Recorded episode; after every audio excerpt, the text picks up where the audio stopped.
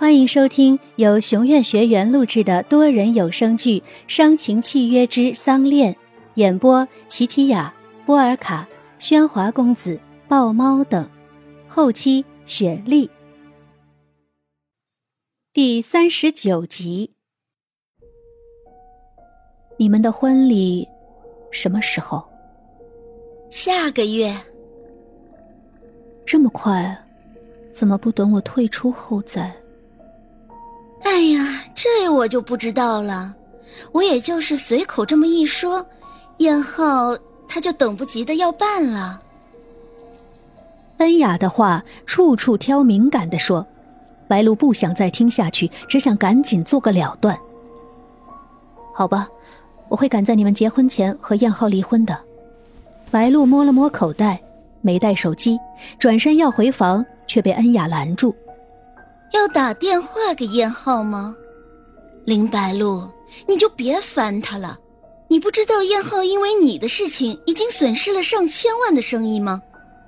什么？郑老爷子死后，硕大的郑氏产业，全部都要燕浩一个人来撑。公司上下几十万员工的温饱，全部都要靠燕浩。而他却放着这些不管，天天去陪着你。现在，真是股票大跌，股东频频开董事会要燕浩交出股权，你嫌带给燕浩的麻烦还不够多吗？白露没想到，在燕浩陪他欢笑的时候，身上却背着如此大的压力。恩雅见白露愣得无力回嘴，更是乘胜追击。林白露，你就知足吧。有多少女人想被燕浩看一眼的机会都没有？哦，对了对了，瞧我这个脑子，你不算女人，你呀，连满足男人的能力都没有。高雅，你够了没啊？佑天愤怒的声音从楼上传来，恩雅被吓得打了个冷战。这是朴佑天第一次向他发火。啊朴，朴佑天，连你都不懂规矩了吗？啊，白露姐，你没事吧？小鱼随着佑天跑上楼来，他知道恩雅牙尖嘴利，白露一定会吃亏，所以去叫来了佑天。看见木讷着的白露，小鱼拉住了他的手。呀，白露姐，你的手怎么冰凉啊？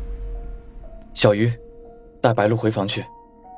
小鱼搀着白露扶回了房间。佑天与恩雅站在走廊里对视着。恩雅小姐，您的话说的过分了。有吗？但我说的都是事实啊。我更喜欢您撒谎的样子。朴佑天，你什么意思啊？恩雅小姐，您经常去日本玩，听说您就出生在日本。对吗？你查我？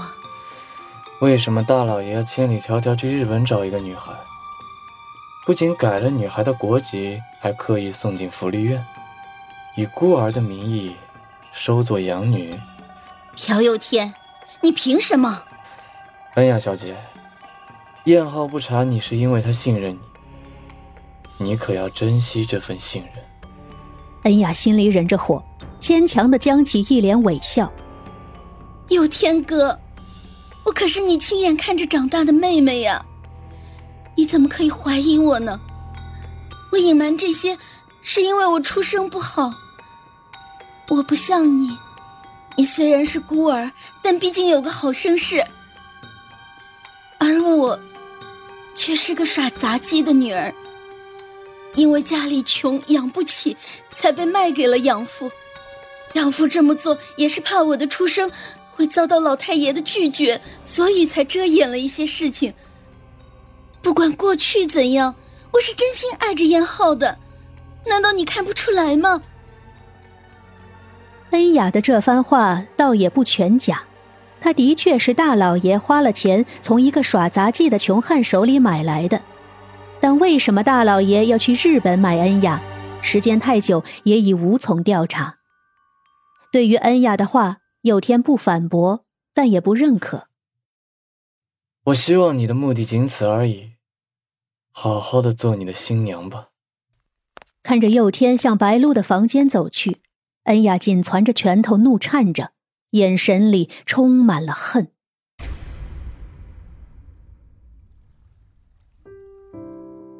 小鱼将白露扶回了房间后，白露就一直沉默着。白露姐，是不是那个女人和你说什么了？你说话呀！小鱼脱下自己的外套披在白露的身上。白露姐，你别吓我！你怎么全身都在发抖啊？白露姐，你没事吧？白露，你没事吧？见佑天推门进来，白露起身抓着佑天询问：“ 佑天，你实话告诉我，最近燕浩的生意是不是有麻烦啊？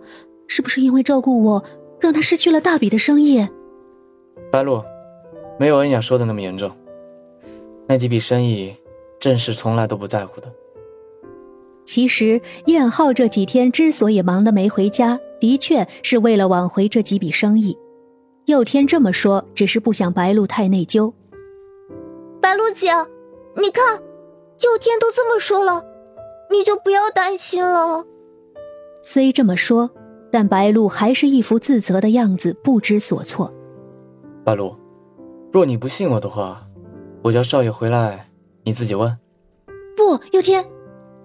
白露拉紧了佑天的胳膊，披在身上的衣服也掉了下来。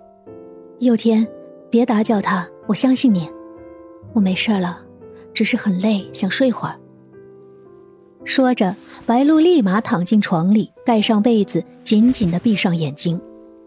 白露姐，白露姐，小鱼，让他静一静。你出来，我有些话要对你说。佑天将小鱼拉出房间，轻轻的把门关上，屋里变得好安静。白露看着身边另一只枕头，忍了许久的眼泪还是溢了出来。燕浩，我又给你惹麻烦了，要我怎样弥补你？让我成全你，够不够？小鱼被佑天带到花园，为了不给白露天难受，他一直憋着话。会随着佑天来，也正是想好好的把事情问清楚。为什么郑延浩不等和白露姐离婚以后再娶？是一定要给白露姐难堪吗？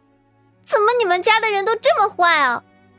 小鱼问的这一切让佑天答不出个缘由，但佑天知道燕浩没想过要这样去折磨白露。小鱼。